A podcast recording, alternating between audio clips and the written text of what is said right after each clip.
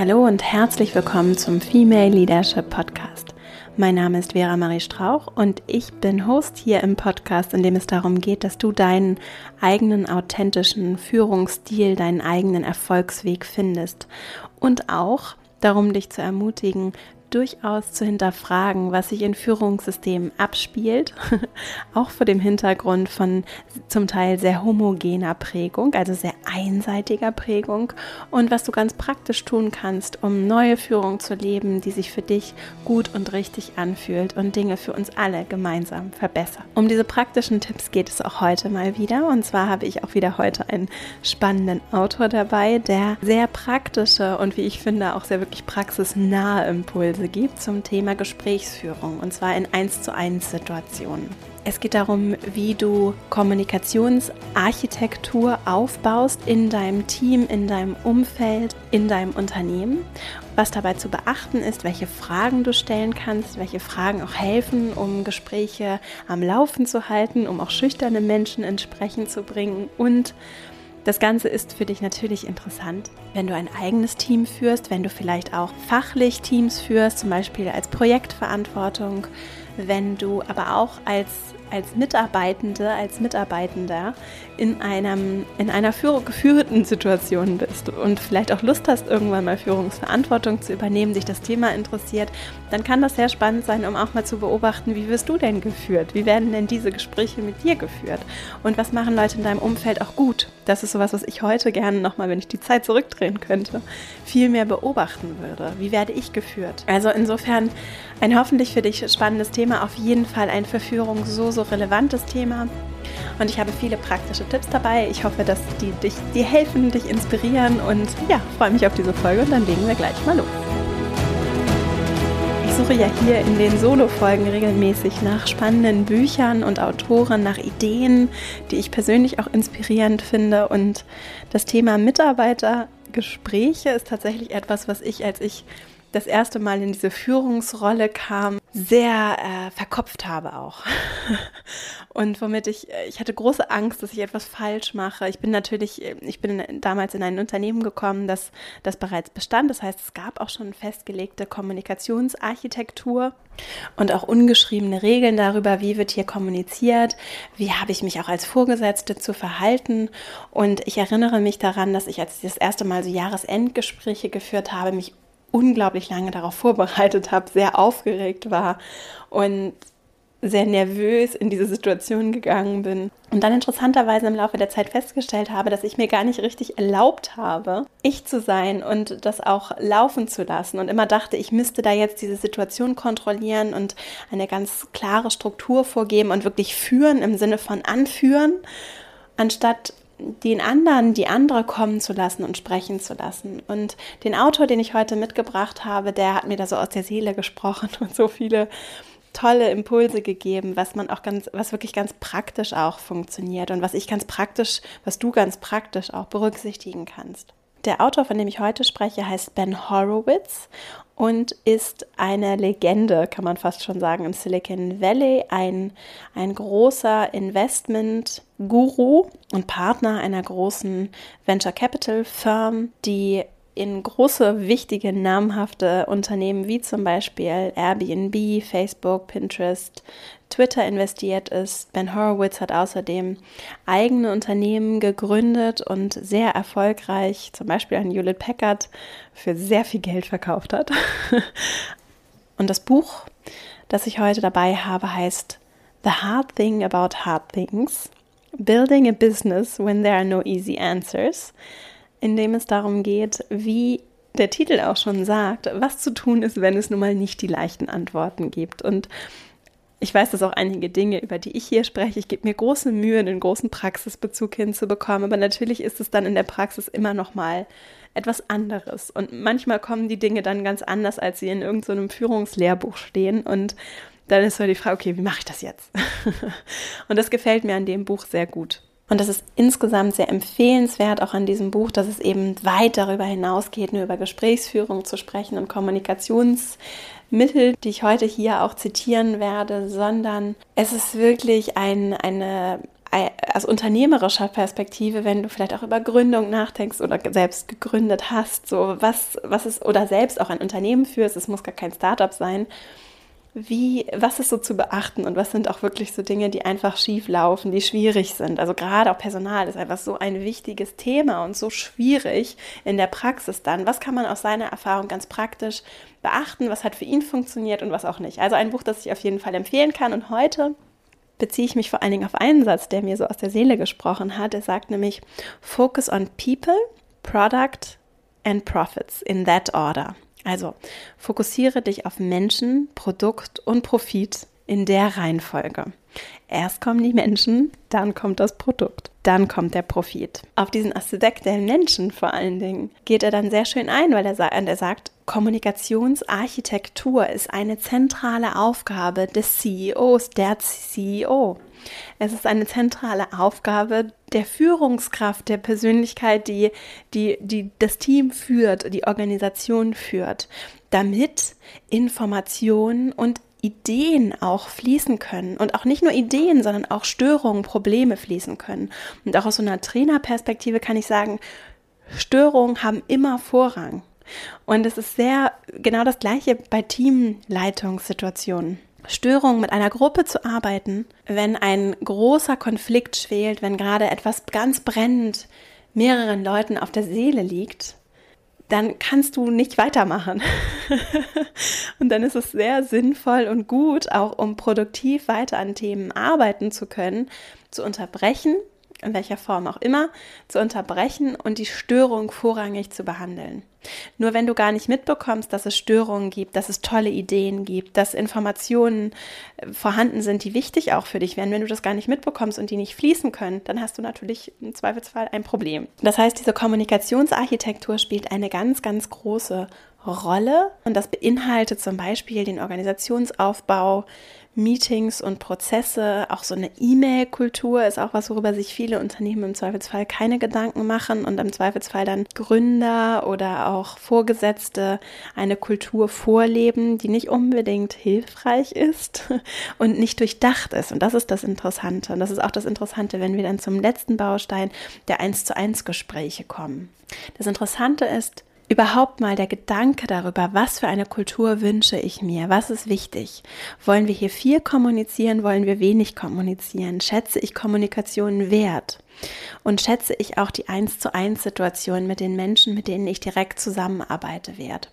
Und zwar eins zu eins Kommunikation in diesem Fall nicht auf, wir sprechen das nächste Projekt durch, sondern bezogen, sondern auf, ich sehe dich als Menschen und ich sehe, dass du Probleme hast, ich sehe, dass du Sorgen hast, ich sehe, dass du ungeplante Ideen hast, ich sehe dich auch als kreativen Innovationsteil, ich sehe dich auch in der Verantwortung, die du für dich übernimmst, für das Team übernimmst, in deiner, ich sehe dich in deiner Ganzheit. Und das geht natürlich im Tagesgeschäft absolut unter durchaus, weil wenn viel zu tun ist, natürlich andere Dinge Vorrang haben.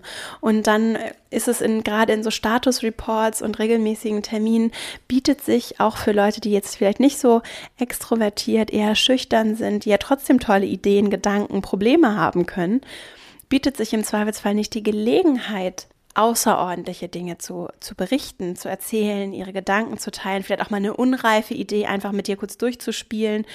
Und Ben Horowitz sieht eben als einen ganz wesentlichen Aspekt dieser Kommunikationsarchitektur regelmäßige 1 zu 1 Besprechung. Und was genau ist das Ziel der 1 zu 1, dieser 1 zu 1 Gesprächssituation? Es ist eben nicht das geplante Mitarbeitergespräch, das einmal am Jahresende stattfindet oder am Jahresanfang im Regelfall, wo wir zurückgucken, was war letztes Jahr und einen Ausblick machen, was ist im kommenden Jahr, was, was sind die Ziele sondern es ist ein offenes Gespräch. Es ist ein offenes, regelmäßiges Gespräch mit einer freien Form für dringende Themen, Ideen, die vielleicht auch noch nicht perfekt ausgearbeitet sind, für Ideen, für Frustrationen, für persönliche Themen, für all die Dinge, die eben nicht in Reports und Updates und das tägliche Geschäft passen. Und was empfiehlt er für den Aufbau der Gespräche? Er empfiehlt gerade wenn du vielleicht auch ein bisschen Struktur gerne möchtest, ich habe ja erzählt, für mich war das so, ich habe am Anfang so sehr mir so die Kontrolle gewünscht und so wollte so sehr die Struktur vorgeben und ich muss doch jetzt hier führen und sagen, wo es lang geht. Und natürlich gibt es durchaus Menschen, die, wenn die auch an solch einen Stil eher gewöhnt sind und eher vielleicht auch eine etwas schüchterne, eher passivere Rolle einnehmen, die im ersten Moment von sehr offenen Terminen etwas überfordert sein können ja, und das für die durchaus eine, einer Umstellung bedarf. Das muss ja nicht unbedingt etwas Schlechtes sein. Wir sind ja alle Menschen. Es ist ja alles in Bewegung und im Fluss und in Veränderung. Und das sind vielleicht auch so kleine Möglichkeiten, um auch so deine Formen der Veränderung und deinen eigenen Stil auch reinzubringen. Und ich zum Beispiel bin in eine Kultur gekommen, in der jetzt nicht einmal im Monat feste geplante 1 zu 1 Gespräche stattgefunden haben, wo man auch eher natürlich wie in den meisten Unternehmen, würde ich mal vermuten, sagen würde, das, dazu habe ich gar keine Zeit. Das passt gar nicht. Da habe ich gar keine Zeit für. so, und wie gesagt, hier das Plädoyer dafür. Hinterfrag ruhig bewusst auch, wie viel Zeit willst du dir dafür nehmen? Was ist wirklich wichtig? People, Products, Profits. Was ist wichtig? Worauf legst du deinen Schwerpunkt? Was muss funktionieren, damit der Rest gut funktionieren kann? Und wie ist deine Aufmerksamkeit vielleicht auch anders besser investiert und besser fokussiert? Zum Thema Fokus habe ich ja auch vor ein paar Wochen die Folge, das müsste, glaube ich, Nummer 13, nee, 12 oder so gewesen sein, zum Thema Nein sagen. Also wie schaffe ich es auch, Nein zu Dingen zu sagen, um Zeit zu gewinnen um zum Beispiel regelmäßig mich mit den Leuten zusammenzusetzen, die, die mit mir gemeinsam arbeiten und mich auszutauschen und wirklich am Ball zu bleiben, was dran ist. Und da kann ich aus eigener Erfahrung sagen, ich hatte zum Beispiel einen ganz tollen Kollegen, der wirklich, der hat das ja nicht so geplant gemacht, aber der wusste immer, was los ist. Der hat sich mit allen ausgetauscht, der hatte so richtig so einen so einen Sensor und Radar dafür, wem geht es wie, wo drückt ein Schuh und hat dadurch natürlich auch Vertrauen aufgebaut zu den Leuten, gerade wenn du auch neu bist in einem Team. Wenn du neu bist, dann brauchst du die Zeit, auch die eins zu eins Zeit mit den Menschen, um herauszufinden, wer ist das, wie geht's dieser Person, was kann der oder die gut, was kann er oder sie, was will er oder sie vielleicht auch nicht so gerne machen? Und wirklich diese Aufmerksamkeit ist das, was auch so Umfelder schafft, in denen eben keine Angst besteht, weil du auch berechenbarer wirst. Gerade wenn du neue Chefin bist, neuer Chef bist, dann gucken die Leute dich natürlich erstmal ein bisschen argwöhnisch an und gucken erstmal, wer ist denn das, mit dem ich da jetzt zu tun habe. Also wenn du diese Struktur trotzdem magst und auch ein bisschen Struktur reinbringen möchtest, was ich durchaus nachvollziehen kann, dann kann es durchaus hilfreich sein, den Eingeladenen, also deinen Counterpart, zu bitten, eine Agenda vorher zu verschicken, die ja ganz kurz und informell sein kann. Also eine kurze E-Mail, was sind die Punkte, über die du sprechen möchtest und so kann er oder sie auch gestalten, wie viel oder wenig Zeit notwendig ist und es durchaus auch mal canceln, wenn es keine Themen gibt, die zu besprechen sind. Und dann ist die Faustregel, 10% rede ich und 90% redet die andere Person. 90% zuhören. Denn das Ziel des Ganzen ist, die Schlüsselthemen aus der anderen Person herauszuziehen, richtig. Und es auch bei introvertierten Menschen, die schüchtern sind, die dir vielleicht noch nicht richtig trauen und noch nicht so richtig wissen, was ist das hier, auch die zum Reden zu bringen und ihnen das Gefühl auch zu vermitteln, dass es, dass es natürlich vertraulich bei dir aufgehoben ist und dass du verantwortungsvoll damit umgehst und dass sie aber die Möglichkeit haben, dir Dinge zu erzählen, die ihnen auf der Seele liegen, persönliche Themen, Störungen im Team, aber auch Ideen. Und zwar ohne zu petzen oder irgendwie andere anzuschwärzen, nur um dir auch ein Stimmungsbild geben zu können. Und so entwickelt sich Vertrauen über, Zeit, über die Zeit. Und das 10% Reden und 90% Zuhören ist etwas, was ich zum Beispiel auch häufig anders erlebt habe, auch als jemand, der als Person, die geführt wird und deswegen eben auch dachte, das müsste irgendwie anders sein. Und ich habe so die Erfahrung gemacht, auch dass was sehr spannend ist aus einer Kommunikationsarchitekturperspektive, wie fließen Informationen, dass wenn, wenn du jetzt obere Chefin oder Chef bist und du erzählst wichtige Informationen, die für die gesamte Organisation wichtig sind, exklusiv einer Person in so einer Gesprächssituation, dann schaffst du Imbalance automatisch. Also dadurch, dass ich das erzähle, schaffe ich eine Imbalance. Diese Person geht dann aus dem Gespräch raus behält das entweder für sich, hat dadurch einen Vorsprung oder im nicht so guten Fall erzählt es weiter. Und dann entstehen so Dynamiken, über, über die übrigens der Ben Horowitz auch spricht, von Politik. Ne? Dann entsteht so Unternehmenspolitik, was wir, glaube ich, alle als, oder was ich auf jeden Fall als, als, als unglaublich anstrengend, nicht motivierend und, und frustrierend zum Teil auch empfunden habe und empfinde. Und es geht vielen, denke ich, so, was auch ein spannendes Thema, über das ich bestimmt auch nochmal hier sprechen werde also Unternehmenspolitik entsteht, das ist nur ein unangenehmer Nebeneffekt. Und es gibt ja, wenn, wenn, wenn ich mich mal frage, gibt es einen Grund, warum ich das nur in dieser Situation erzähle? Warum gebe ich dieser Person diesen Vorsprung? Also da auch, je weniger du redest und auch preisgibst und erzählst, umso gezielter kannst du dir das dann auch aufsparen, um das gegebenenfalls dann gebündelt, entweder schriftlich oder auch mündlich bei Teammeetings allen zur, zur Verfügung zu stellen, diese Informationen, was außerdem den Effekt hat, dass alle die gleichen Worte hören, alle dieselben Worte sogar hören.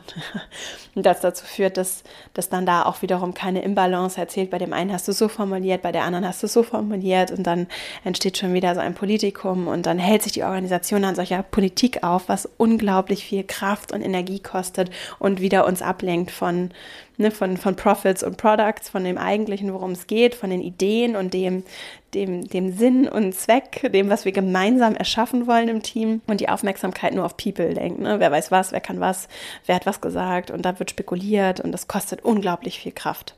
Also 10% reden, 90% zuhören. Und jetzt ist ja vielleicht die Frage, was, wie kriege ich denn die andere Person dazu zu reden? Denn gerade die Kolleginnen und Kollegen, die dann da sitzen und nicht so viel erzählen und ich habe ja gar keine Themen, nein, ist alles gut, ne, die auch so ein bisschen schüchtern sind. Da habe ich hier mal so ein paar Fragen rausgesucht, die der Ben Horowitz vorschlägt, die aus seiner Erfahrung gut funktionieren und habe mal vier Themenblöcke definiert. Der erste Themenblock den anderen zum unternehmerischen Denken, die andere zum unternehmerischen Denken auch zu ermuntern, ermutigen, finde ich etwas, was so, so wichtig ist und so gut ist. Und was du auch in dir selber vielleicht auch so wecken kannst, weil das auch äh, so aus der Perspektive des Empowerments so wichtig ist, wie ich finde. Weil natürlich sitzt da nicht jemand an der Spitze, der alles weiß, die alles kann, die Chefin, die irgendwie allwissend ist und die besten Ideen hat und das alles alleine kann, sondern die anderen auch zu ermuntern und zu sagen, ich beziehe euch mit ein. Was wären da also Fragen, die wir da nutzen können? Zum Beispiel, was tun wir als Unternehmen, als Organisation nicht, was wir tun sollten? Also überleg dir, was konstruktiv, was könnten wir noch tun? Die meisten Leute haben auch viele Ideen und tauschen sich dann mit so ein bisschen in so einer Läster-Situation eher darüber aus. Ne? Was ist was? Ja, und dies und jenes und das könnten die doch auch nochmal machen und jetzt das und dies und und warum, ich verstehe das nicht, weil jetzt schon wieder diese Entscheidung verstehe ich nicht. Also da den Möglichkeiten, den Menschen auch die Möglichkeit zu geben, gute Ideen zu präsentieren. Was auch möglich ist, zum Beispiel, wenn wir eine Sache verbessern könnten, welche wäre das? Na, also gerade auch so aus einer Problemperspektive, wenn ich jetzt unternehmerisch, wenn Sie jetzt unternehmerisch entscheiden würden und Sie müssten sich auf eine Sache konzentrieren, was würden Sie sofort beheben oder wo würden Sie alle Kraft drauf verwenden? Dritte Frage zu diesem ersten Themenblock. Wenn Sie ich wären, was würden Sie verändern? Also auch eine andere Perspektive, den Perspektivwechsel vorzunehmen, wenn Sie ich wären. Eine, eine, wie ich finde, sehr gute Fragetechnik. Und so kann die andere Seite eben konstruktiv denken, unternehmerisch denken und auch gleichzeitig Wertschätzung erfahren, weil es dich interessiert, was die andere Seite sagt, denkt, fühlt, was für eine Einschätzung die Person abgibt. Der zweite Fragenblock, den würde ich so kategorisieren, den Blick nach außen auch zu richten und Leute zu ermuntern, auch aus einer unternehmerischen Perspektive heraus, nicht nur im starren wir hier als Organisation zu verharren, was durchaus ein System ist, das passieren kann. Ne? Ich verharre hier, ich bin unzufrieden und es ist alles so furchtbar und ich, je nachdem auch, was für ein Aufgabengebiet ich habe, dann, sondern auch nach draußen zu gucken. Und egal in welcher Position, in welchem Job die Person ist, was ist das größte Problem unseres Unternehmens, unserer Abteilung und warum? Auch im Kontext der gesamten Organisation. Ne? Was ist das größte Problem? Wie, wie müssten wir auch über den Abteilungsapparat hinaus? Wie, wie, was ist hier ein Problem vielleicht auch im Umgang mit anderen Abteilungen? Über meinen Tellerrand hinaus gucken. Die zweite Frage, was gefällt Ihnen nicht an unseren Produkten? Was könnten wir verbessern? Was hören Sie vielleicht auch im Freundeskreis, im Familienkreis? Was lesen Sie vielleicht auch? Viele viele, es gibt durchaus viele Mitarbeitende, die ja auch gerade wenn sie sehr loyal sind, sich viel informieren und gucken und in der Zeitung Dinge lesen und gucken, machen eigentlich so Wettbewerbsanalysen fast automatisch. Was, was müssten wir noch verbessern? Woran müssten wir arbeiten? Was auch an unseren Produkten? Und da auch unabhängig von der Abteilung den Leuten das Gefühl zu geben, ihr seid auch ein Teil des Produkts, ihr seid ein Teil dessen, was wir hier erschaffen, auch wenn wir in der Buchhaltung sind oder Finanzen machen oder wenn wir Personal machen. Die Produkte spielen eine Rolle, weil Products und Profits zusammenhängen und People nur in der Organisation arbeiten, weil es Products und Profits gibt. Und der dritte Aspekt aus diesem zweiten Themenblock, was ist die größte Chance, die wir gerade verpassen? Und auch Chance wieder nach außen gerichtet. Was verpassen wir gerade?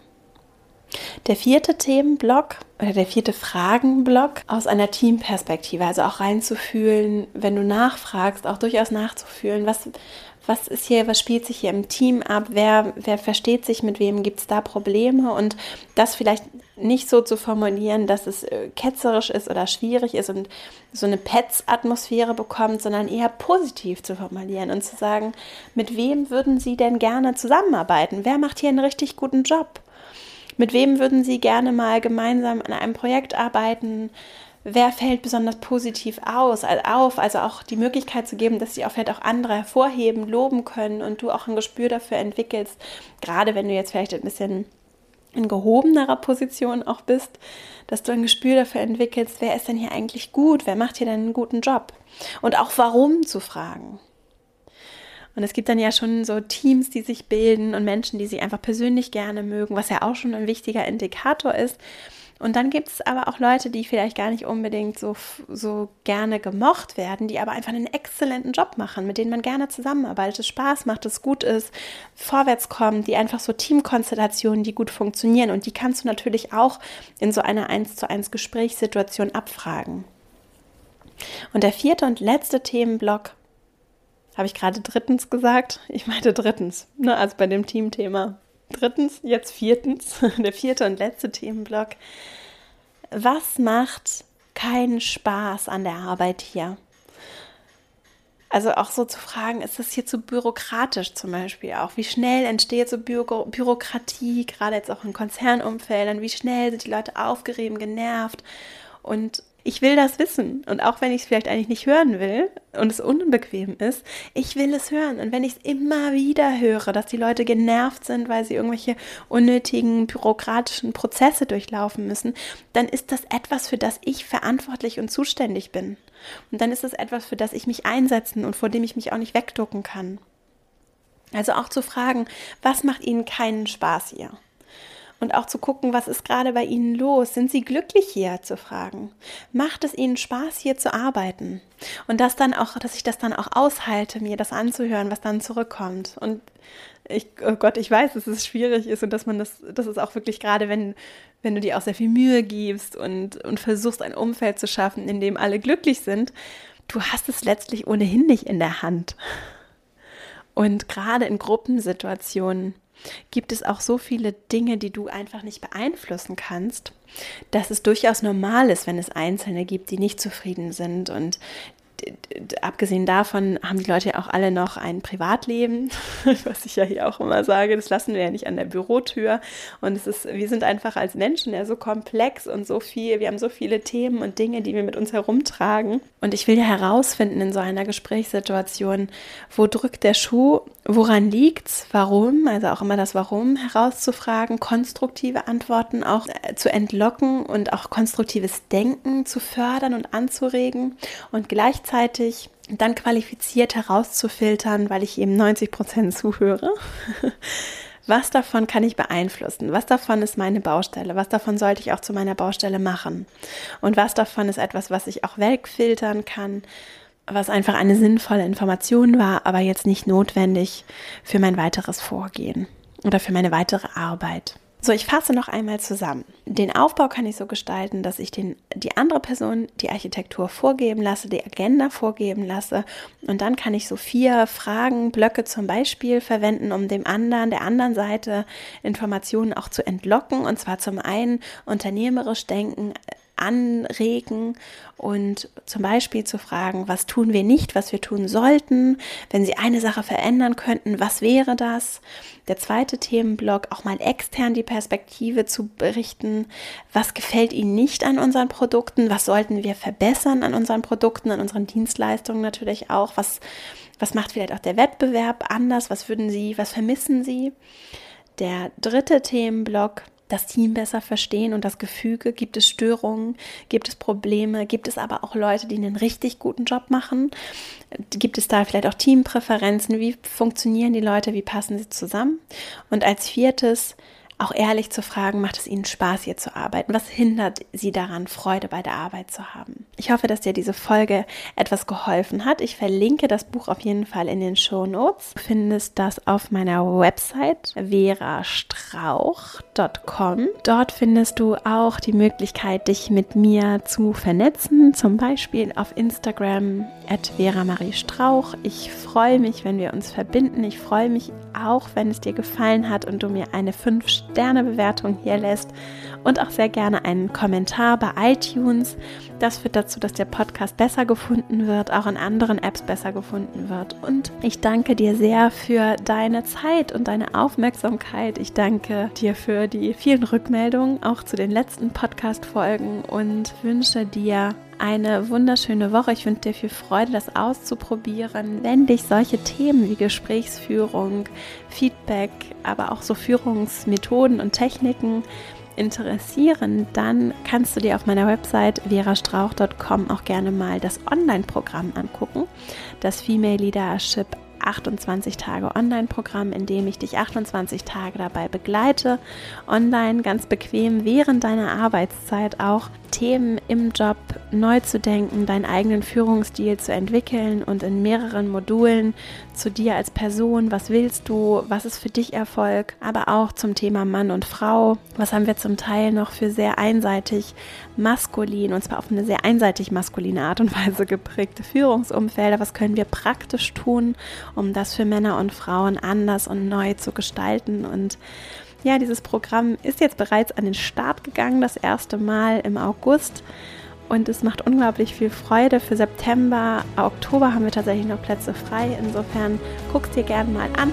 Und ich freue mich, wenn du dich bei mir meldest. Ich freue mich sehr immer, wenn ich von euch höre. Und ich, ja, ich danke dir von Herzen wünsche dir eine wunderschöne Woche, viel Erfolg auch beim Beobachten und auch selbst mal ausprobieren und freue mich, wie gesagt, über Feedback. Alles Liebe, deine Vera.